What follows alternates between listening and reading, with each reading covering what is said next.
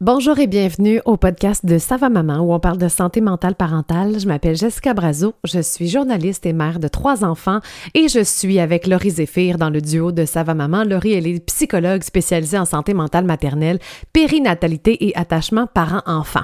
Aujourd'hui, on a invité deux psychologues qu'on aime beaucoup pour parler du couple. Alors, il s'agit de Nathalie Gauthier et Alain Gauchat, euh, toutes deux psychologues en PGRO. Qu'est-ce que c'est? Vous allez l'apprendre, cette approche euh, au cours de, cet épisode. Et euh, elles font beaucoup de thérapie conjugale et individuelle à la clinique CCCF sur la rive sud de Montréal. On les a invitées parce que, ben, évidemment, elles ont parlé de couple sur savamaman.com. Hein. On a quand même deux conférences animées par Nathalie et Aline qui s'appellent Mini thérapie de couple pour mieux communiquer et se comprendre en relation amoureuse, enjeux individuels et impasse relationnelle. Tout un titre, mais toute une conférence aussi. Et bref, on voulait parler du couple. L'a appelé Comment va ton couple? Parce qu'on trouve que sur notre euh, groupe de discussion privée, je sais pas si c'est l'automne, je sais pas si euh, on est juste plus moche en cette période de l'année euh, en général et donc les problèmes ressortent mais il y avait beaucoup beaucoup de commentaires sur le couple à quel point c'est pas facile et on va faire état des relations de couple avec des jeunes enfants à quel point c'est dur de trouver des moments à deux dans le tumulte quotidien? Est-ce qu'on doit redéfinir notre vision de l'amour après avoir eu des enfants? Ou quoi faire quand notre vision de l'autre change? Depuis qu'on est parent? Des fois, on a une vision de la parentalité, l'autre a une vision différente, et comment on fait pour rester admiratif devant l'autre quand il y a quelque chose qui cloche dans le quotidien? On va en parler. Euh, pourquoi il est nécessaire de consulter en thérapie conjugale des fois? Quand faut-il le faire? Qui sont les couples qui consultent? Quels sont les mandats, les différents mandats de la thérapie de couple? Parce qu'il y en a plusieurs. Et évidemment, on va parler de la forte construction sociale, encore aujourd'hui, de la famille nucléaire. Et on va se demander, est-ce que la séparation est un échec? Donc, j'espère que vous allez aimer cet épisode-là. Je le réécoutais en faisant le montage et ah, j'ai aimé cette conversation-là. J'ai trouvé ça tellement, tellement, tellement intéressant. J'espère que pour vous aussi, on a très hâte d'avoir vos commentaires.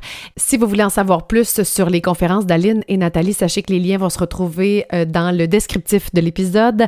Et en tout temps, je vous invite à nous joindre sur Patreon. Patreon, c'est une plateforme de sociofinancement. Donc, si vous croyez et vous voulez soutenir la mission de Sava Maman, eh bien, on est sur Patreon et vous pouvez avoir les épisodes à l'avance, juste pour vous, en format euh, vidéo et audio. Et il y a plusieurs euh, catégories qui se retrouvent euh, sur Patreon et vous pouvez avoir aussi des exclusivités, du contenu de plus, comme les capsules questions maman. Alors tout ça, ça se retrouve sur Patreon si jamais vous voulez encourager Ça va maman parce que vous aimez ce qu'on fait. Vous nous le dites, vous nous l'écrivez, ça nous fait toujours plaisir. Puis c'est une autre façon de nous le montrer finalement. Alors voilà, je vous laisse à cette conversation super intéressante et j'ai très hâte d'avoir de vos nouvelles. À bientôt tout le monde!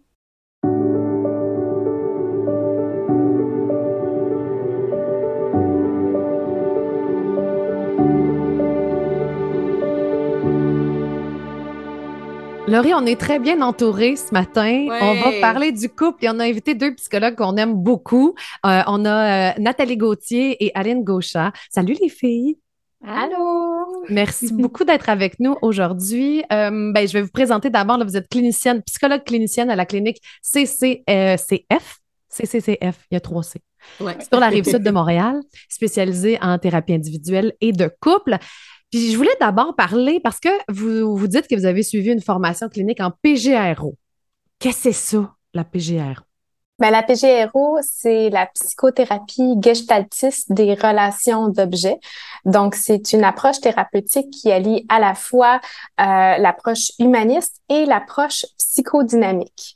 Donc, euh, c'est une thérapie qui, qui qu'on, appelle relationnelle. Donc, on va beaucoup s'intéresser à ce qui se passe au sein de la relation thérapeutique, qui, on le suppose, est à l'image de comment les, les, le, le client ou le patient vit toutes ces autres relations. Donc, euh, on va utiliser l'espace thérapeutique un peu comme un laboratoire de comment la personne est et comment on peut comprendre ses difficultés, comment on peut comprendre comment elle est en relation, comment on peut comprendre sa psyché aussi euh, en fonction de ce qui se passe au sein de, la rencontre et en, en, explorant évidemment toutes les sphères de sa vie, autant la sphère développementale que les autres euh, sphères actuelles dans lesquelles la personne évolue.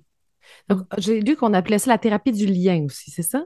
Absolument. c'est pour ça que ça s'applique particulièrement bien au couple, même s'il n'y a pas tant forcément de gens qui pratiquent avec cette approche qui vont faire du couple aussi, mais ça ça, ça s'adapte bien parce qu'il y a vraiment un intérêt qui est mis sur la relation. Fait qu'on a mm-hmm. cette présupposition que les choses vont, qu'on se développe en fait au sein de la relation et que donc les enjeux ou les impasses développementales vont aussi se rejouer dans les relations. C'est pour ça qu'on a cet intérêt particulier là, sur euh, sur comment, comment on rentre en relation avec l'autre, comment l'autre rentre en relation avec nous, puis qu'est-ce qui va se déployer. Est-ce que vous avez l'impression que les gens qui vous consultent, exemple pour la thérapie de couple, prennent conscience de ça, que tu sais, OK, mais ma façon d'entrer en relation avec mon ma partenaire, c'est pas probablement influencé, euh, en partie à la limite, là, de mon bagage, de comment est-ce que j'étais dans mes autres relations, de qu'est-ce que j'ai reçu de mes parents, ou c'est comme un peu, wow, j'avais jamais vu ça. Mmh. Mais je pense qu'en tout cas, on travaille fort alors en faire prendre conscience. c'est probablement nos premiers mandats. Euh, notre pourrait le dire, mais dans la façon dont on travaille, dans l'évaluation qu'on va faire du couple, ça va influencer notre évaluation. Fait qu'on va aller voir qu'est-ce qui se déploie sur le plan de la dynamique conjugale, mais on va aussi avoir une évaluation assez exhaustive quand même du bagage individuel de chacun. Donc, comment ça se passait avec ta mère, comment ça se passait avec ton père, comment ça s'est passé sur le plan de la socialisation? Fait qu'on va faire ce travail-là de compréhension de ce qui s'est mis en place sur le puis on va aller soulever en quoi est-ce qu'il y a des répétitions, pourquoi il y a des choses qui se rejouent, qu'est-ce qui a pu être peut-être des carences ou des blessures qui viennent se, se redéposer finalement sur le plan de la relation. peut-être qu'ils ne le savent pas quand ils arrivent dans le bureau, mais au bout de 4-5 rencontres, je pense qu'ils ont une bonne idée que c'est par là qu'on s'en va. ouais. Donc, Laurie, pour ceux qui, qui connaissent plus ou moins la psychologie, toi, tu as une autre approche. C'est pas la PGRO. Non, moi, c'est pas la PGRO. Moi, j'ai été formée surtout en psychodynamique. Ça, ça, ressemble un peu, la relation d'objet, ça me parle. Mais en couple, j'ai été plus formée sur la thérapie centrée sur les émotions. Fait que, ça parle un peu plus de l'attachement. Fait que, c'est mm. comme un peu la continuité de mon background. Mais, tu sais, je pense, en tout cas, les filles pourront, pourront le dire, tu sais, même si on a des approches différentes, je pense qu'on travaille un peu les mêmes choses. Tu sais, des fois le langage, des fois la compréhension théorique, mais tu sais, au final, je veux comprendre comment est-ce que les gens entrent en relation mm-hmm. ensemble, c'est quoi les besoins qui sont pas répondus, pourquoi je proteste quand j'ai pas qu'est-ce que j'ai. Fait que, tu sais, on a peut-être la même approche, mais juste dans des termes différents, là. OK. Fait que pour le client, c'est pas... Euh, je veux dire, il ne saura pas quelle approche nécessairement, ou puis il va avoir le même mandat au final. oui, souvent, c'est ça. Souvent, les clients réalisent euh, pas euh, de quelle approche on est, à moins d'avoir déjà été en thérapie ou mm. d'avoir un peu de connaissances en psychologie. Euh, mais sinon, les, les gens sont, sont pas très, euh, pas très au courant. Euh, puis des fois même, les c'est pas tant dans, des fois dans l'intervention que ça se remarque, mais c'est plus dans la compréhension clinique que le psychologue a, que là, il va avoir des différences selon les approches. mais comme vous disiez tantôt, c'est ça, il y a des, il y a des euh, psychologues qui vont euh, qui vont euh, travailler plus selon l'approche relationnelle, donc plus centré sur les émotions. Et puis, les interventions vont varier un petit peu, mais c'est ça, c'est la façon dont on comprend les difficultés. Oui je pense qu'effectivement, même euh, comme au sein de la clinique, on a des approches qui sont différentes. moi puis euh, Nathalie, on a une approche pégériste, mais les autres psychologues ont des approches qui sont différentes. Puis pourtant, on a une compréhension quand on a des rencontres cliniques qui se rejoignent. On a une vision qui est semblable. On va, on va s'intéresser, les choses auxquelles on va s'intéresser qui vont être en avant-blanc en avant-plan vont être les mêmes, là, euh, dépendamment des approches. C'est juste qu'on va peut-être l'aborder ou le travailler d'une façon différente, mais il y, a, beaucoup de ressemblances. On se comprend très bien quand on se parle de, de difficultés de couple, de quoi on est en train de parler. je pense que l'IFT ressemble aussi, à, dans une certaine mesure, à des interventions qu'on peut faire sur le plan de, la PGRO parce qu'on va intervenir beaucoup. Puis ça, c'est en couple en général, je pense. On va intervenir beaucoup dans le ici maintenant, là, comme qu'est-ce qui se passe, qu'est-ce qui est en train de se dire, euh, qu'est-ce que ça a comme impact? Fait que ça, je pense que ça, c'est quelque soit l'approche parce que c'est du couple et que les deux personnes sont là. On est beaucoup dans le moment présent de la rencontre. Fait qu'il peut y avoir des ressemblances quand même euh, entre euh, les approches qui, qui sont focusées sur les émotions puis euh, la PGRO. Ça fait tout du sens. Ben, tout à fait. J'imagine qu'un couple qui vient consulter, de toute façon, sont souvent en crise. C'est bien rare qu'on va consulter peut-être à l'avance. Oui? Pas ça si rare que ça? les deux, ouais. OK. Ça, dépend. Il y a des deux. Il y a des gens qui, qui appellent puis qui veulent un rendez-vous de façon urgente et puis le mentionnent, alors que d'autres euh, appellent. Évidemment, la majorité des gens souhaitent consulter le plus rapidement possible. On s'entend. Euh, cependant, euh, la réalité est que pour la majorité des psychologues, on a énormément d'attentes. Donc, des fois, les gens vont nous consulter, puis ça fait trois mois qu'il y a eu un contact initial avec nous, ou des fois plus. Là. Euh, Mais c'est quand même qu'il y a une impasse. D'habitude, à moins, est-ce qu'il y a des couples qui consultent juste pour améliorer leur communication, mais que ça va bien? Oui. Oui, oui, il y en a. Ah, wow! Les gens sont bons! oui, il y en a qui vont dire je vais, je vais avoir, on va avoir un enfant, fait qu'il faut qu'on check des affaires. Ça, ça arrive, là. Mm-hmm. Ou on, on aimerait ça éventuellement cohabiter ensemble, puis on veut juste être sûr qu'on va être capable de, de bien, bien interagir ensemble, bien communiquer. Donc, il y a des gens qui consultent plus à titre préventif ou parce qu'ils ont des petites inquiétudes ou qui ont des, euh, des, des irritants qui sont euh, mm. récents. Euh, donc, c'est pas une grosse crise, là. C'est varié, là. Puis à, l'inverse, on a des gens aussi qui consultent en, grande situation de détresse. Là. Ben, tu sais, si on peut faire peut-être même un, petit euh, euh, comment que je pourrais dire un peu euh, de propagande, là. même que c'est une bonne chose d'essayer justement de ne pas arriver trop en crise. Parce que justement, quand on arrive, tu sais, moi, je sais pas comment les filles le reçoivent, mais quand on arrive très en crise, on veut que tout soit réglé maintenant. Puis là, le thérapeute fait comme, mais attends une minute, là, je veux essayer de comprendre d'abord qu'est-ce qui se passe. Puis là, évidemment qu'on se rencontre pas cinq fois dans la semaine. Fait que, tu sais, il y a quelque chose d'espacé dans le temps. Fait que des fois, ce sentiment-là d'urgence, il peut être vécu comme étant lourd. Le thérapeute fait le mieux qu'il peut pour être capable de soutenir.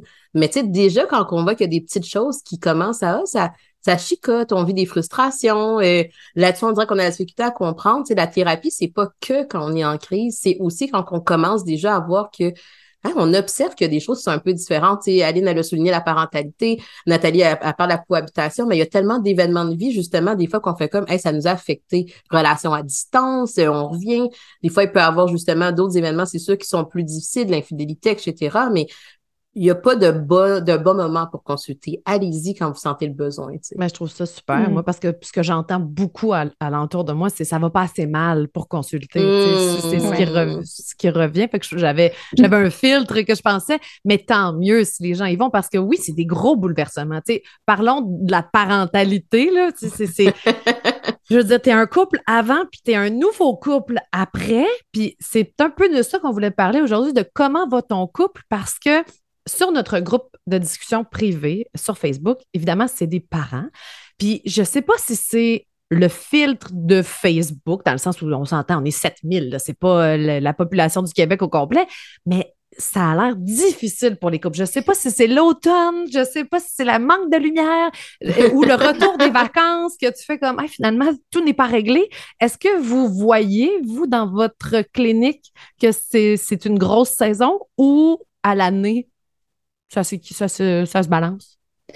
Mais il y a quand même quelque chose qui est cyclique. Nathalie, tu auras peut-être un meilleur regard parce que ça fait un petit peu plus longtemps, mais je pense qu'il y a quand même quelque chose de cyclique, donc que ça soit en couple ou en individuel sur le plan des demandes. Il va y avoir des périodes plus au début de l'été. Souvent, les gens ont l'impression que les vacances s'en viennent, ça va mieux, il fait beau, fait qu'ils sont, il y a quelque chose d'un certain positivisme. Puis là, la rentrée arrive, puis c'est comme, ah, finalement, les deux semaines à Cuba n'a pas suffi pour nos enjeux de couple. On est encore pris avec. Fait que, y a, ça, c'est vrai que c'est une période où il y, a, il y a des fois plus de demandes à l'automne à l'hiver aussi, là, juste avant les fêtes ou suivant les fêtes, qui sont des périodes qui sont quand même dures là, sur, euh, sur le plan familial, sur le plan du couple. je pense qu'il y a quand même quelque chose. Est-ce que Nathalie, ça, ça, ça, reflète ce que tu ce que tu observes toi aussi? Oui, oui, absolument. Euh, il, y a, il, y a, vraiment des, des périodes où est-ce qu'il y a beaucoup plus de demandes, puis des périodes où est-ce qu'il y a un ralentissement. Là. Donc, l'été, typiquement, c'est un petit peu plus euh, tranquille. Sans compter que c'est ça, que le monde a des vacances, a des vacances, les psys ont aussi des vacances. Ce qui fait qu'on on commence euh, des fois moins de suivi à, à ce moment-là de l'année, mais c'est ça, l'automne, ça. Le, le, téléphone ne dérougit pas. Ah oui, hein? c'est une grosse mm. saison pour vous aussi en ce moment. Fait que c'est quoi les différents mandats que vous pouvez avoir pour une thérapie de couple? Euh, On en a ben, parlé un peu tantôt, comme quoi c'était, bon, pas toutes des couples en crise, mais qu'est-ce qu'est-ce qu'ils viennent chercher en thérapie de couple? Ben, c'est ça. Les différents mandats, celui qui est généralement le plus euh, connu, c'est un mandat de réconciliation, soit parce que le couple est conflictuel ou encore la relation est en train de s'éteindre. Donc, les partenaires souhaitent se rapprocher, avoir plus d'harmonie, mieux communiquer, euh, se retrouver. Euh, donc ça, c'est un mandat qui est, qui est, bien connu, mais il y a aussi des mandats d'ambivalence où l'un ou l'autre des partenaires euh, remet en question la relation, puis ils savent pas s'ils veulent hmm. poursuivre. Donc euh, ça, c'est un autre mandat. Puis il y a aussi des mandats d'acceptation de, la séparation. Donc les partenaires décident, ont décidé de se séparer ou décident en cours de route de se séparer. Et puis, euh, le psychologue accompagne euh, le, couple pour qu'il reste une bonne équipe de coparents, euh, mm-hmm. mais aussi pour comprendre qu'est-ce qui leur est arrivé comme couple pour qu'il en arrive là dans l'objectif de pas nécessairement reproduire ça dans d'autres relations. Mm-hmm. donc, c'est une c'est une occasion de, de faire un, un, espèce de bilan et compréhension, puis pas garder de rancune. Euh, ou d'amertume pour euh, mm. continuer à, à, se parler. Puis euh, et enfin les, mandats de, de crise. Oui. Où là, les, les couples consultent euh, parce qu'il y a vraiment quelque chose de gros qui vient de briser, là, comme, je sais pas moi, quelqu'un réalise que son partenaire a un problème de jus compulsif, ou il y a des mm. grosses dettes, ou un problème de consommation, ou de l'infidélité, ou toutes sortes de, de situations qui, qui viennent faire une grosse bombe entre les mm. partenaires. Oui.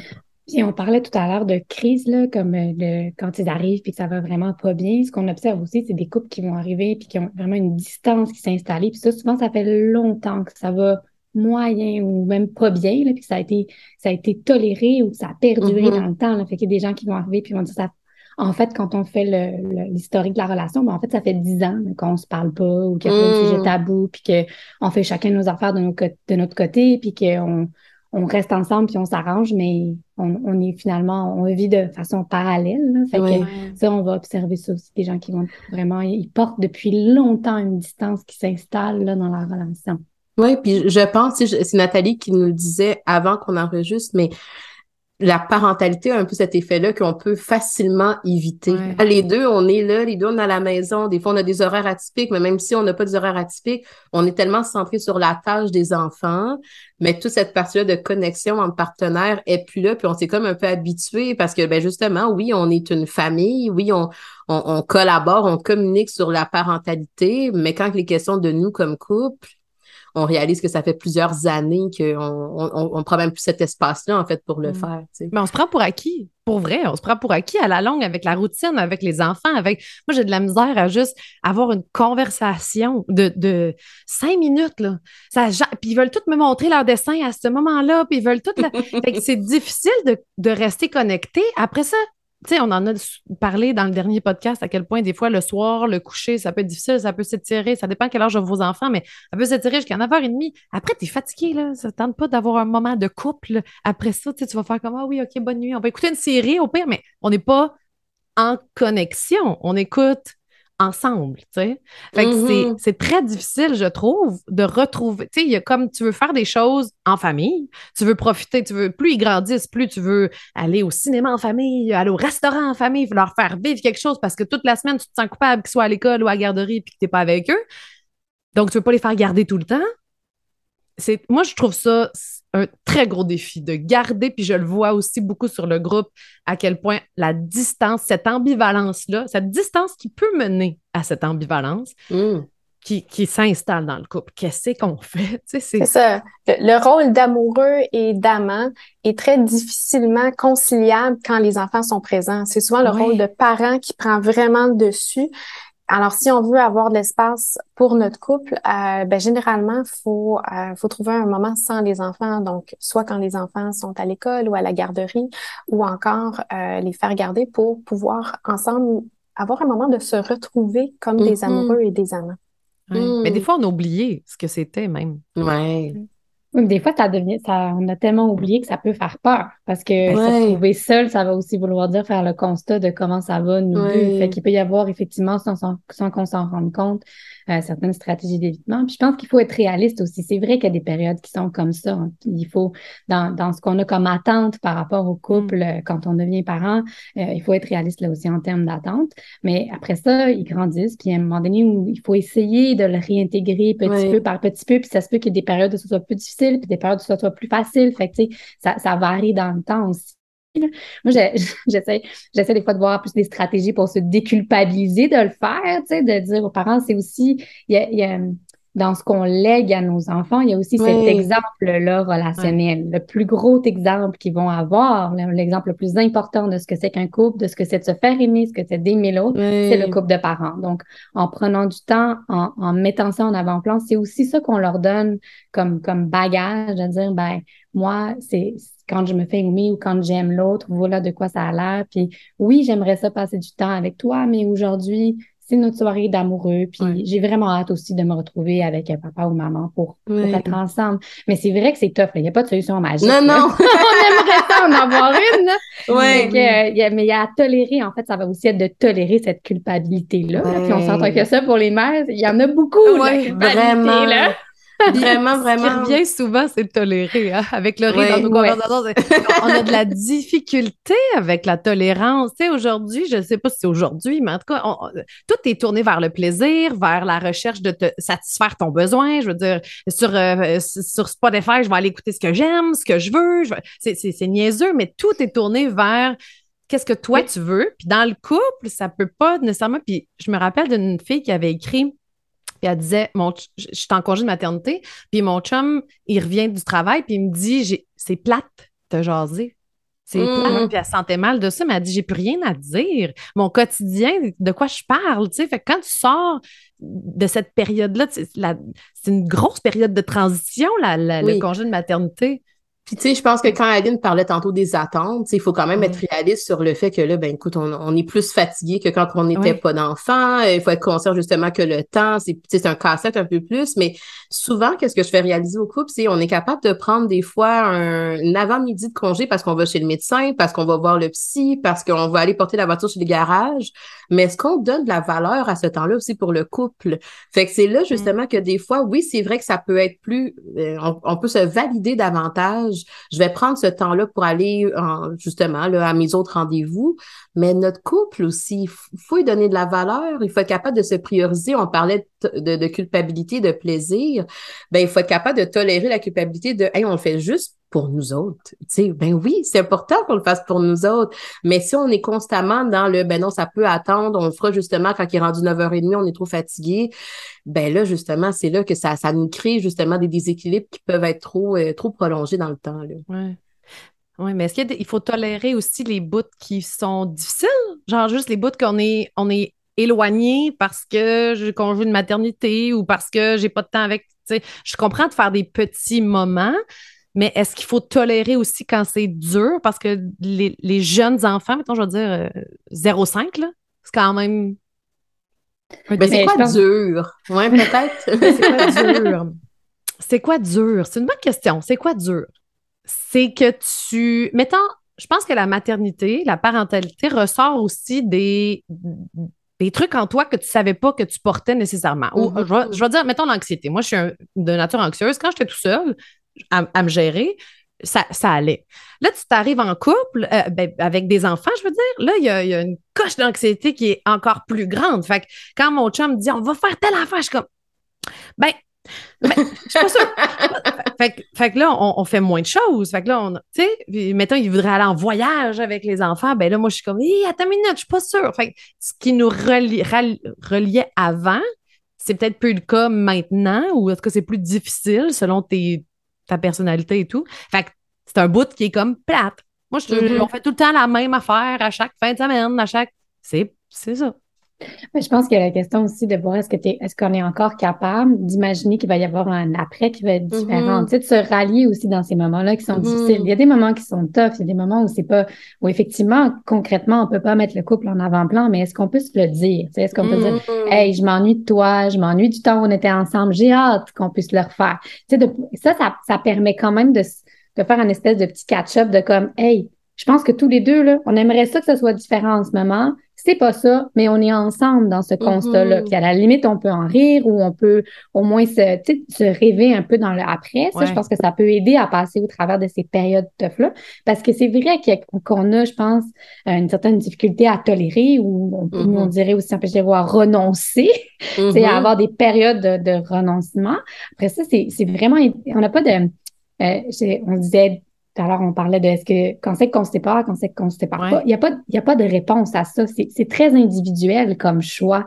Il n'y a, pas de, il y a pas de réponse de c'est-tu trop dur? On t'offre-tu trop? On, on, devrait partir? On devrait pas partir? C'est vraiment qu'est-ce que moi, dans quel confort je suis, qu'est-ce que moi je souhaite, quelles sont, quelles sont les choses qui sont importantes pour moi, quelles sont les valeurs qui sont prioritaires. Il n'y a pas de bonne réponse, il n'y a pas de bonne ou mauvaise raison de rester en couple. Mm-hmm. fait ça, je pense que c'est important aussi de le garder en tête. Il y a des gens qui vont rester ensemble pour les enfants, et c'est pas une mauvaise raison. Ça peut être ça, le, le, contrat, puis c'est comme, ben, c'est ça qui est ça. Et si c'est confortable pour tout le monde, ben, il y, y, a personne qui a il y a quelque chose à dire là-dessus. je sais pas si c'est comme il y en a d'autres que il y en a d'autres pour qui ça c'est pas, c'est pas imaginable ou c'est pas euh, euh ça fait pas partie de comment ce qu'ils perçoivent la relation. Fait que ça je pense que c'est c'est important de garder ça en tête là que les raisons qui font qu'on reste ensemble ou pas euh, ça reste très individuel. Après ça ce qu'on peut quand même observer c'est le degré de souffrance qui est associé là. Ça je pense que c'est plus là, que des fois on va euh, on peut quand même dire ouf, il me semble que il y a beaucoup de détresse, beaucoup de souffrance dans cette, euh, dans cette situation-là. Mais, tu sais, c'est intéressant oui. ce que tu dis parce que juste avant, moi puis Jess, on se parlait, on se parle tout le temps, mais on, parlait justement des mariages arrangés. Tu sais, puis je vois ce que je disais, écoute, aujourd'hui, dans notre société occidentale, nous autres, on comprend pas du tout ce concept-là. Mais pourtant, il y a des mariages arrangés qui fonctionnent très bien, que les deux personnes ont une bonne satisfaction conjugale, qui sont heureux. Fait que, tu sais, je trouve que ça revient à Aline quand tu dis il y a des facteurs individuels, il y a des aspects culturels aussi. C'est quoi nos attentes du mm-hmm. couple? C'est quoi les mœurs? Qu'est-ce qu'on a eu comme modèle? Tout ça va influencer, nous, notre couple, il doit ressembler à quoi? Mais il faut qu'on se pose la question.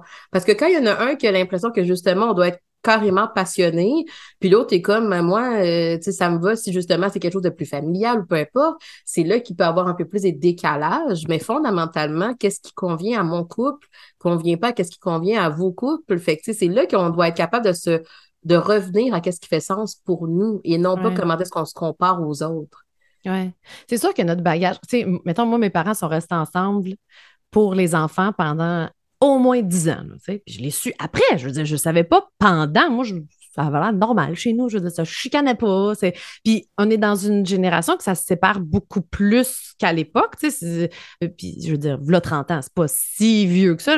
ça se séparait quand même. on n'était pas là, tu es obligé d'être marié, puis tu ne divorces pas. Puis, mais il y en avait quand même moins. Fait tu sais, tu as ça aussi, le bagage que tu portes de qu'est-ce que toi, tu as vu. Fait mm-hmm. un moment, après, tu es dans ton couple et tu te dis, parce que c'est encore très fort, la famille nucléaire, puis c'est encore très fort, j'ai peur de briser ma famille, ça va être un échec, tu sais. En soi, je pense qu'aujourd'hui, on se le dit plus, ben, qu'est-ce qui est un échec?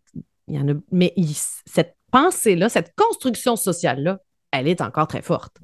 Ah oui, absolument. Il y a, des fois, il y a des, des couples qui arrivent et qui nous demandent, ben, sais, euh, comment vous, vous en réussissez à sauver des couples ou à, ou c'est quoi votre taux de succès? ben, ça dépend ce oh que vous définissez comme, ça, dépend ce que vous définissez comme succès, tu sais. Euh, un couple qui se sépare et qui, et qui ça, ça met fin à une souffrance que les deux portaient depuis des années, ben, vous savez quoi? C'est un succès. On, on, a sorti le couple d'une impasse, un peu comme un train déraillé, puis on l'a ramené sur des rails. Ils ont pris des chemins différents, mais ils sont mieux. Euh, alors qu'il y a un couple qui souffrait des fois, puis ils voulaient renouer, puis on a réussi à les rapprocher, mais c'est un succès aussi. Donc le, le, le outcome, donc le, le résultat final, c'est pas tant ça, c'est plus au niveau du individuel, tu sais, comment on est mieux, comment on souffre moins, qu'on peut, comment on peut se sentir plus épanoui et plus, euh, plus complet comme personne. Oui. je pense que le niveau de souffrance qu'Aline, tu parlais, c'est un bon, euh, un bon indicateur aussi. Parce que des fois, tu, tu, restes peut-être alors que tu sais même pas que tu souffres ou tu veux pas regarder à quel point tu souffres. Hmm. Parce que peut-être que l'idée de partir est, d'autant plus souffrante. Fait que oui, je pense qu'effectivement. Et ça, je pense que ça, ça c'est le travail du thérapeute de couple, que de faire ressortir ça, cette souffrance-là, d'en parler, d'aller euh, éclairer les non-dits. Fait que, tu sais, quand on se parle de contrat, de pourquoi est-ce qu'on est ensemble, mais ben, là, on va aller le dire, là. Tu sais, ça, ça, il y a peut-être des choses qui ont été non dites ou qui vont être euh, un peu, euh, qui vont avoir été là depuis longtemps, mais dont on ne sait pas parler. Puis là, on les éclaire. Puis après ça, la décision revient au couple. Elle ne nous revient pas à nous. Mais nous, on va aller lire ce sous-texte-là, puis être comme, OK, fait que si c'est si c'est ce que je comprends, ça va, c'est ça qu'on se parle, tu sais. Fait que des fois, des couples, par exemple, où il y a plus d'amour, euh, on va, ça, ben, ça va se dire, tu sais, ça va se dire, ben, en effet, peut-être que, peut-être que je t'aime plus comme je t'aimais avant. Mais ça veut pas mm. forcément dire que je veux partir. Mais peut-être que mm. si l'autre entend ça, ça veut dire qu'il va peut-être arrêter de chercher quelque chose qui est plus là. Qui, qui- et cette mhm. attente-là que je retrouve ce regard amoureux-là et cette recherche-là que je, je veux, je veux, je veux, je veux, mais je le trouve pas, ben là, on le clarifie, là. Tu sais, en fait, ça sera pas là. Maintenant, est-ce que tu es prête ou prêt à rester avec ça ou pas? Ça, ça t'appartient. Ouais. Mais là, au moins, on, on éclaire. On n'éclaire pas toujours des choses faciles, mais on éclaire. tu sais, On met la lumière, puis on, on, on regarde, c'est quoi qui, qui se passe, puis qu'est-ce que les gens... Puis des fois, ça va prendre un temps. tu sais, C'est comme, Ouais. OK, bon, ben, je m'étais jamais imaginé rester dans un couple où euh, l'autre était plus passionnément amoureux de moi, mais peut-être que je suis rendue ailleurs dans ma vie, puis que là, Mhm. faut que je prenne le temps de me poser réellement la question. Ça me va, ça me va pas? Qu'est-ce que, qu'est-ce que je fais avec ça? Oui, puis c'est ça. Je trouve ça super intéressant parce que dans une des deux conférences que vous avez fait, en plus, vous parlez des, des, ingrédients, des trois ingrédients de l'amour. Tu sais, parce qu'on peut se demander même c'est quoi l'amour. Avec, avec les enfants, l'amour change au sens où peut-être si c'était un amour passionné, hey, il va falloir que tu trouves une autre définition après, là, parce que la passion peut pas arriver quand ça te tente n'importe quand. Elle peut pas être aussi, euh, aussi spontanée qu'elle l'était avant. Fait qu'il faut que tu trouves une nouvelle définition à l'amour. Puis il y a- si- pour toi, l'amour, mettons, c'était d'admirer l'autre, puis là, tu arrives dans la parentalité, puis je m'excuse, mais la parentalité, le reflet de la parentalité aujourd'hui, on, met beaucoup le- l'emphase sur les mères qui vont aller, tu sais, les émotions, valider, puis on en a parlé dans un dernier podcast à quel point, des fois, pour les pères, ça les rejette complètement parce qu'eux autres, ils n'ont pas cette façon de faire-là. Tu n'es pas en train d'admirer l'autre là, quand tu es en train de juger sa façon d'élever Mm. vos enfants, tu sais. Fait que ça aussi, ça crée une distance dans le couple euh, qu'il faut que tu, tu redéfinisses qu'est-ce que c'est l'amour. C'est tellement des grosses questions puis que tu n'as pas le temps de penser à ça parce que tu es dans le train-train quotidien, Mais je pense qu'on fait même, on, même, on parle même, on utilise le mot amour avec beaucoup de prudence là, en, Ouais. en thérapie parce que ça, ça veut dire quoi? Là? Ouais, c'est- Exact. Ça, c'est une question philosophique. Là. C'est Oui! quoi l'amour? Essayez-vous, allez-y dans une Ben, c'est définition, les filles. fait que, tu sais, on fait attention avec ça. On va plus parler de toutes les petites, euh, les petites affaires qui sont en dessous. Tu sais, ben justement, l'admiration, l'attachement, la tendresse, la proximité, la complicité, l'engagement. On va se parler de toutes ces affaires-là qui sous-tendent sans essayer de, de généraliser parce que c'est vrai que c'est difficile à définir. Oui. La passion, je pense que c'est un bon exemple. Quand on parle du fait que le thérapeute va des fois relativiser un peu les attentes, les couples qui vont dire, ben, ah, on aimerait tellement ça que ça revienne comme la première année. C'est comme, Hmm, ça, ça se pourra pas. Je prendrais pas ce mandat-là. Euh, si tu veux ça, ben, il va falloir éventuellement que tu recommences à, sans cesse. Et ça veut pas dire que c'est une mauvaise option. Il y a des gens que c'est ça qui décident comme patron amoureux. Ils vont avoir tout le temps des nouvelles relations pour être dans cette passion-là.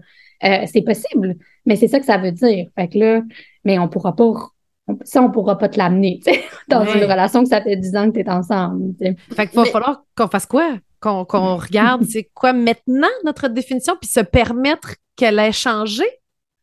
Ben, Ouais. c'est ça. Ça pourrait être ça, mais euh, ça peut aussi être regardé comme qu'est-ce qu'on a besoin pour être heureux et épanoui, Mhm. tu sais.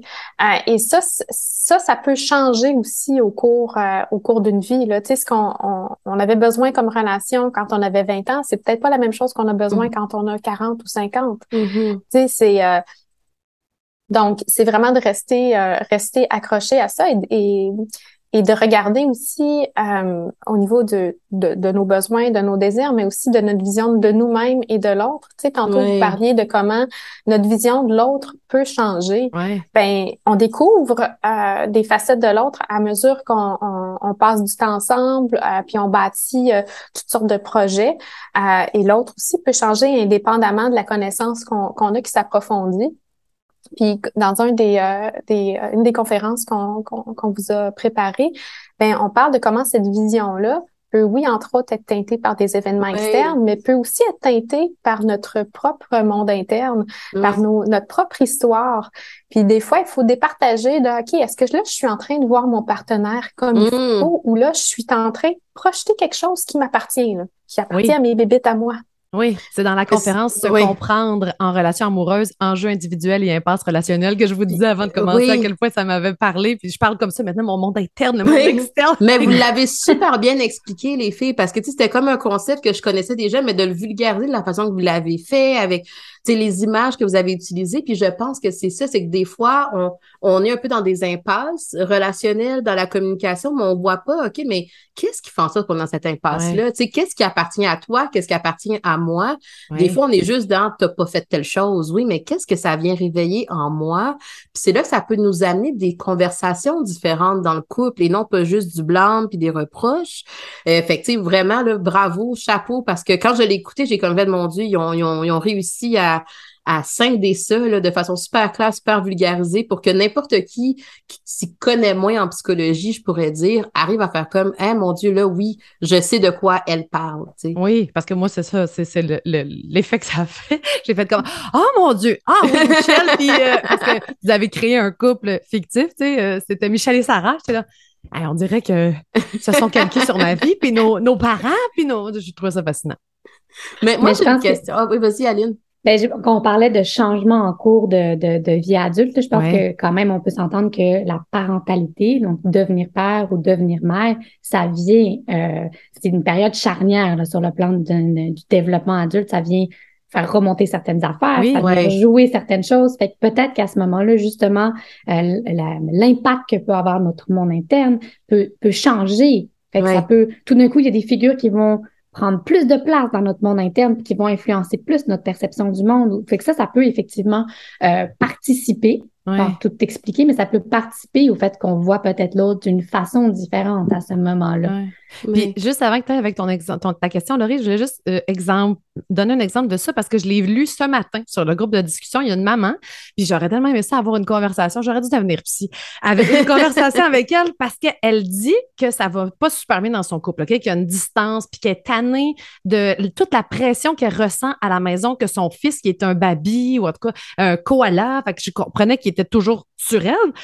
Là, je lis son message, je lis son message, puis elle dit je, suis tannée, je suis vraiment, je suis fatiguée, il est tout le temps là, puis je, je peux jamais rien faire. Mais son enfant a un an et demi, puis elle dit je lui offre encore le sein la nuit par mon choix. Mais elle dit j'aimerais ça que mon chum fait juste me dire je comprends.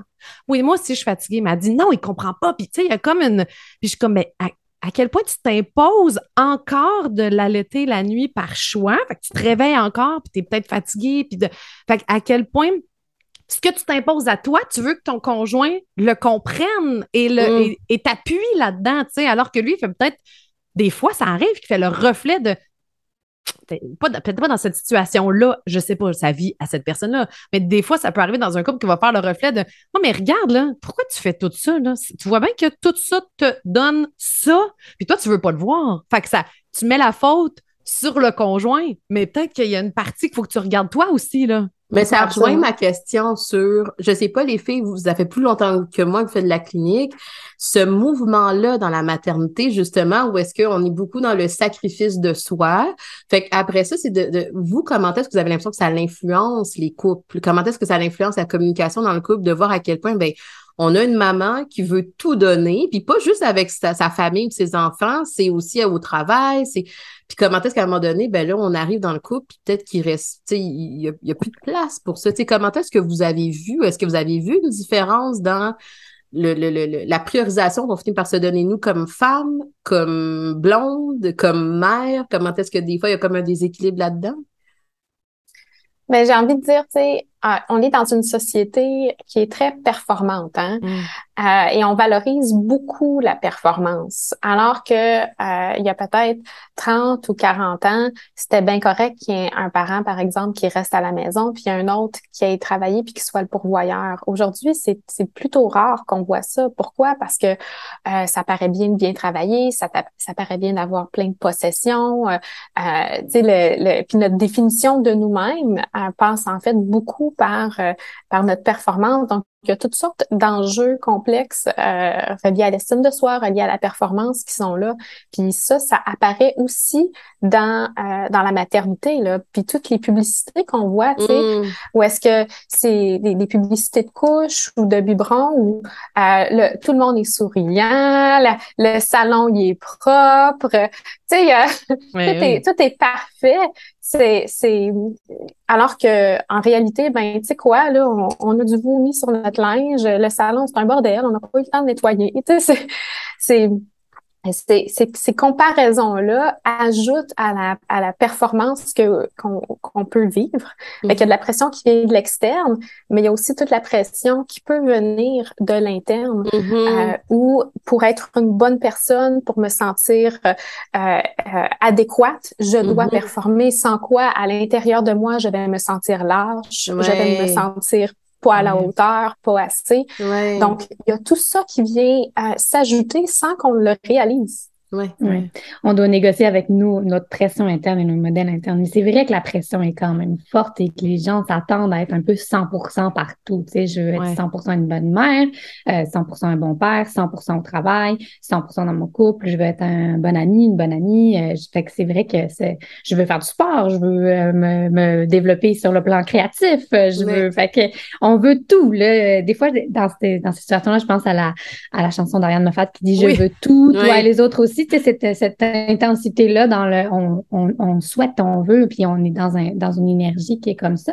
Euh, là, je, prendrais peut-être un, volet plus un peu différent par rapport à ça, mais je pense que ce qu'on met de l'avant avec les, les enfants ou dans l'éducation actuelle des enfants, d'être à l'écoute, de reconnaître les besoins, de valider, d'être accueillant, d'être bienveillant, euh, ce qu'on tend peut-être à oublier, c'est que comme adulte, on a des besoins qui sont semblables. Fait que ça, je pense que des fois, ça peut euh, nous outiller un peu dans, dans comment répondre aux besoins de l'autre ou comment être attentif aux nôtres, tu sais, comme besoin de, de, de se faire, euh, d'avoir de la, de la j'ai perdu le, le, mot, là, quand on, quand on. reconnaissance. Pas la, je trouve pas le mot. Quand on félicite, là, c'est la. Renforcement? Renforcement positif. Le renforcement positif pour des comportements qui demandent un effort, on met beaucoup l'accent là-dessus avec les enfants, ça va être plus utile ou ça va mieux fonctionner que la punition. Fait que quand tu fais quelque chose qui est difficile euh, puis qui est bon, ben renforce-le. Tu merci, je vois, je te vois, je, je remarque. Mais c'est la même chose en couple. Mm-hmm. Fait que quand l'autre fait ou essaye, même si des fois c'est maladroit, il y a besoin de se le faire dire. Hey, merci, tu sais, je le vois que tu essaies de m'écouter ou je le vois que tu essaies de m'aider, euh, c'est apprécié, tu sais, fait que, et j'ai besoin de le recevoir aussi, ça, puis de me mm-hmm. faire euh, valider dans qui je suis, de, de me faire voir. C'est des besoins qui disparaissent pas avec l'âge, là. C'est pas comme on fait ça quand on est enfant, puis bing, bang, c'est réglé, là. Ouais. ça, on porte ça toute, toute, toute notre vie, ce besoin-là d'être... Euh, d'être vu, d'être porté, d'être validé. Là. Fait que ça, je pense que ça peut, c'est un peu peut-être la, la vision plus positive de ça, mais ça, ça amène aussi un intérêt ou une importance de ça en avant-plan qu'on peut regarder aussi pour les adultes. Oui. Ben, vous en parlez cohérent, dans la... mais... oui, oui, dans la conférence mini-thérapie pour mieux communiquer, vous, vous, en avez parlé.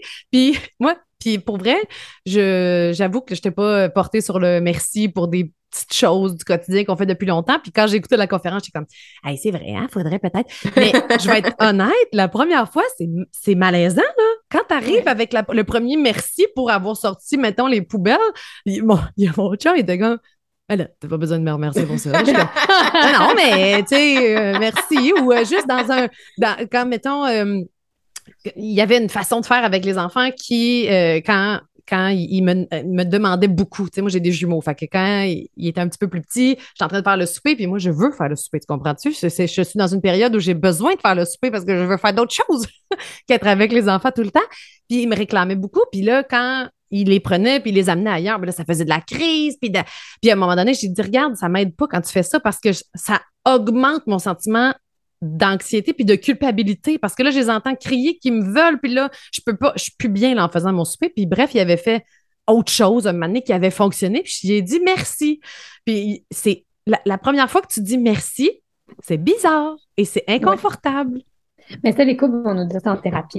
Vous nous demandez des choses, puis là, on, l'applique, mais c'est artificiel. C'est comme, oui, pendant un bout de temps, ça va être artificiel. parce que forcément, on va faire différemment? Si vous voulez faire juste pareil, vous savez comment. Oui. Bien dit.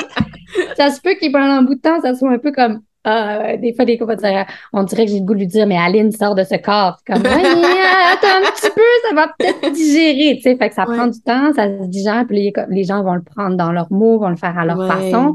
Mais ça, c'est, il y a une intégration qui doit se faire. Fait que c'est vrai qu'au début, ça peut sonner un peu bizarre. T'es comme, hein, comment ça, tu sais?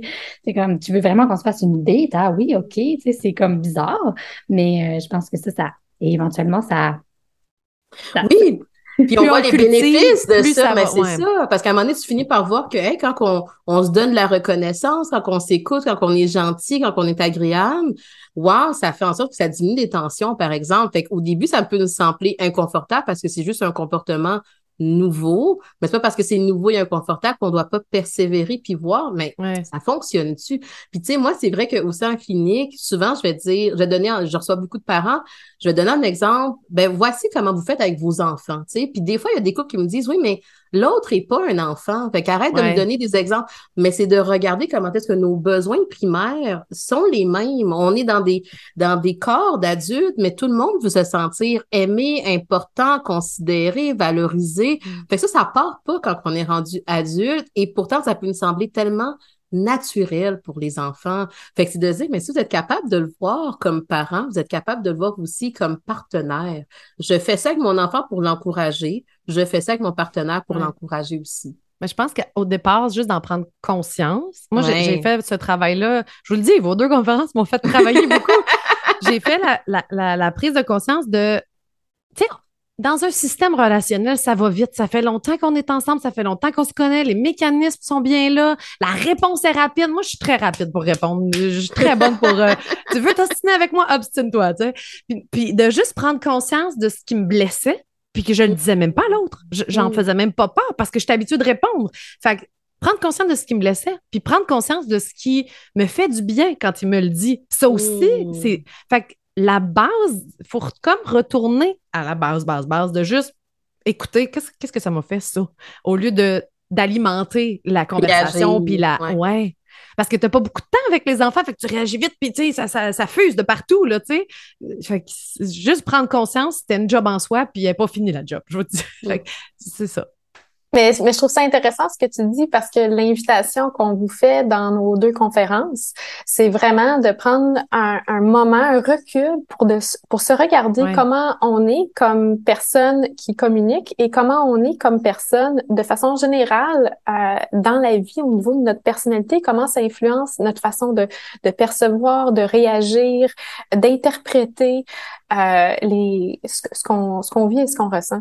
Donc, euh, ce, ce questionnement-là par rapport à nous-mêmes, puis pour, euh, pour justement réécrire euh, ce qu'on vit et tellement mieux comprendre qu'est-ce qui vient de se passer, oui. s'est passé un, un, éclair. Oui. Puis qu'est-ce que je veux vraiment après ça dans un couple? Parce que quand tu es, je pense que quand tu es habitué à faire un système relationnel qui fonctionne, qui fonctionne, mais qui a des lacunes, puis qui a des affaires à travailler, là, ben, des fois, tu peux, tu sais même pas ce que tu veux dans un couple, au sens où tu vas le projeter. J'aimerais ça qu'on soit je, je veux ça dans un couple.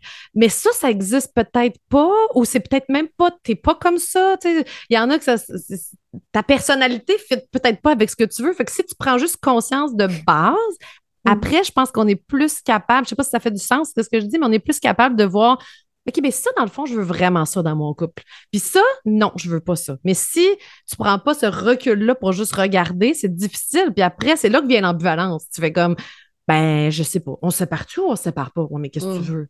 Ah, ben, je sais pas. C'est tellement complexe parce que des fois, comme tu dis, ce qu'on veut, quand on le reçoit, après ça, ça marche pas. Par exemple, je veux quelqu'un qui est vraiment affectueux, mais quand on se ramasse avec quelqu'un d'affectueux, ah, c'est étouffant, puis on n'aime pas ça, puis on n'est pas bien. Exactement. Donc, des fois, c'est ce qu'on dit qu'on veut. Quand on le reçoit, soit qu'on on n'est pas confortable avec ça, soit qu'on le voit pas, soit qu'on le rejette. Tu sais, on a chacun nos, nos façons de, de, de vivre et de ressentir puis de réagir qui des fois est contraire avec ce qu'on pensait qu'on voulait. C'est vrai. Ah, mais c'est tellement doux, tu sais, la façon, on vous le dit, là, mais vous parlez, c'est clair, c'est doux, puis tu sais, je, je, je pense qu'une des phrases, en tout cas de la conférence, puis on, va peut-être finir là-dessus, mais une des phrases que vous avez dans la conférence qui résume bien un peu tous les couples et qui peut peut-être rassurer aussi, je pense que c'était Nathalie qui l'avait dit, une phrase de Leonard Cohen, mm-hmm. euh, There's a crack in everything and that's how the light gets in. Absolument il y, a, une craque dans tous les couples. Sais, on a, pas juste dans tous les couples, mais même dans toutes tout le monde. On vient tous avec nos petites craques, on vient tous avec nos erreurs, avec nos échecs, avec notre bagage, avec qu'est-ce qui est moins beau. Mais en même temps, il y a quelque chose de riche là-dedans aussi. On est capable de se réconcilier, de se réparer, de se nourrir. Puis je pense que c'est, on parlait des, des, messages qu'on voit sur le groupe privé à l'automne, mais c'est des fois justement de voir qu'il y a de l'espoir, on peut avoir de l'aide, on peut travailler. Puis comme Nathalie disait, des fois, peut-être que la meilleure décision, c'est on se sépare, mais voici comment est-ce que cette séparation-là, elle nous elle, allège notre souffrance. Fait que des fois, justement, c'est de se donner un peu d'espoir là-dedans, de se dire, on n'est pas obligé de rester dans une situation qui est souffrante, soit qu'on la travaille, soit qu'on essaie justement de se dire, on va sortir de cette impasse-là d'une autre façon, mais dans tous ces cas-là, tant que ça fait du sens pour vous, c'est le plus important. Ouais. Oui, puis je pense que quand on se parle de ces craques, quand on se parle de ces je veux, de, de toutes ces choses-là, ce qu'on se parle aussi, c'est des besoins affectifs. Quand on arrive à être plus conscient de quels sont nos besoins sur le plan affectif, quels sont les besoins de l'autre, ben là, on a une chance de pouvoir répondre à ces besoins-là. Mais c'est pas facile savoir ça. Puis, des, fois, on dire, c'est déjà assez compliqué de se comprendre, là. Fait que comprendre l'autre en plus, c'est quand même toute une job, là. Ouais. c'est déjà, déjà que nous-mêmes, on n'est pas toujours si clair. Tu sais, on se dit, euh, quand tu dis, Nat, euh, des fois, ce que je veux, c'est pas ce que je, ce que quand je lis, je l'aime pas ou je suis inconfortable. On est plein de paradoxes. On est plein de paradoxes, c'est de, de prendre conscience de ces paradoxes-là, ça mm. aide. Tu sais, c'est comme ah oui, je dis toujours que je veux ça, mais en fait, quand ça arrive, je suis pas si confortable. Ok, ben je me reprends une part de cette responsabilité dans le fait que peut-être que je l'ai pas. Tu sais, c'est pas juste que l'autre me le donne pas, c'est aussi que je suis peut-être que pas clair. Pas si, pas si clair que ça, là, mon affaire. Ouais. oui, parce que puis donc essayez donc de vous comprendre chacun aussi. Parce que, tu sais, en tant que parent, tu essayes en plus de comprendre tes enfants. Puis c'est ce qu'on dit aussi de beaucoup de faire, tu sais, d'analyser, de regarder. De... À un moment donné, l'analyse, on est un peu fatigué là. Mm-hmm. De se comprendre soi-même pour après ça être plus clair envers l'autre, puis pour soi-même aussi. Tu sais, c'est, je suis plus clair envers l'autre pour répondre à mon besoin, pour être moins satisfaite finalement. Tu sais. Oui, absolument. C'est vraiment l'invitation qu'on vous fait dans nos conférences. Prendre ce moment-là pour vous regarder, avoir une introspection par rapport à vous-même pour mieux comprendre comment vous êtes en relation, vos besoins, vos ressentis, euh, et, et, comprendre comment ça se fait que je, je, répète des fois des, des impasses ou des frustrations ou des, des situations où je me sens pas bien, ou euh, c'est euh, ou c'est pas simple au niveau relationnel, ben il y a probablement une part qui vous appartient. Donc de prendre le temps de regarder ça sans jugement, puis dire ben oui, il y a, y a, quelque chose là, là que j'ai peut-être à prendre conscience, à travailler, puis à, à, essayer de peut-être aussi d'accepter de moi. Oui. Ce que j'ai trouvé difficile dans la conférence, se comprendre en relation amoureuse, c'est que Nathalie, c'est toi qui le dis en plus. Tu dis, tu sais, cette conférence-là, c'est justement pour se regarder soi, pas essayer d'analyser son partenaire. Ça, j'ai trouvé ça difficile parce que je voyais beaucoup de choses du partenaire avec la carapace narcissique. Tu sais, ah, ah, très intéressant. Très... tu devrais écouter ça. J'ai été un peu là-dedans. J'ai essayé de me ramener puis faire non, c'est pour moi. La personne, faudrait, tu sais, je vais le donner à mon conjoint pour qu'il écoute lui de son bord. Mais ça, c'est la partie, tu sais, analyse de tout le monde là, qui était bien intéressante aussi. Oui, puis je vais faire, je vais faire du pouce sur la, la, la, chose que tu disais tout à l'heure, euh, Jessica, quand tu disais, des fois c'est intense d'être toujours dans comprendre l'autre, se comprendre, puis, puis, puis analyser, puis gratter. Puis des fois, le besoin, ça peut aussi être d'avoir des moments où on n'est pas là-dedans. Ça peut aussi être ça le besoin conjugal. C'est vrai. Avoir des moments où on va sur une date, là, puis là, c'est quoi, on se parle d'affaires légères, là. On est dans, dans l'humour, on est dans le rire, on, on se raconte des Est-ce que ton drink est bon? Oui, je, sais pas, là, hey, regardons si, nanana, tu sais. Puis des fois, c'est ça, mais il faut l'identifier. Mais des fois, ça peut aussi être ça, parce que c'est vrai que des fois, c'est comme, c'est lourd, ça peut aussi être lourd d'être tout le temps dans cet espace. C'est nécessaire quand il y a une souffrance, quand il y a une impasse, quand il y a quelque chose qui ne va pas, ce, regard-là est nécessaire. Mais des fois, ça peut aussi être, comme parent, d'avoir des bulles ou des espaces où on n'est pas tout le temps dans cette, euh, dans cette analyse-là. Je pense que c'est aussi assez. Faut t'en rappeler aussi. C'est juste avoir du fun, ça peut être bien correct aussi. Mais de l'identifier avant. Juste parce que si toi, tu t'en vas pour avoir du fun, puis l'autre s'en va pour discuter euh, sérieusement, la, soirée va avoir des besoins non répondus là-dedans. oui, ça va être, ça va être compliqué. merci les filles, ça a tellement été intéressant. Sérieusement, j'aurais pu passer, j'avais encore plein d'idées, fait qu'on va vous réinviter pour, euh, pour faire euh, Demain. round two. Exactement. Demain, samedi, parce qu'on est vendredi, nous, en ce moment. fait que merci beaucoup. Euh, je rappelle, euh, euh, ben, j'allais vous nommer en fonction de votre visage, mais ceux qui sont à l'audio ne vous verront pas. Alors, Aline Gauchan, Nathalie Gauthier, vous êtes psychologue clinicienne à la clinique CCCF sur la rive sud de Montréal. Je pense que vous avez des listes d'attente. Fait que je ne sais pas si elles sont fermées. Vous allez peut-être avoir des appels après cette conversation. mais merci beaucoup d'être venu sur notre podcast. Très apprécié. Un grand plaisir. Oui, c'était très fun. Merci beaucoup. Si vous avez aimé le contenu de ce podcast, vous pouvez toujours écrire un avis ou encore mettre des étoiles sur iTunes et Spotify. Ça aide vraiment à faire connaître le podcast. Merci beaucoup et à très bientôt.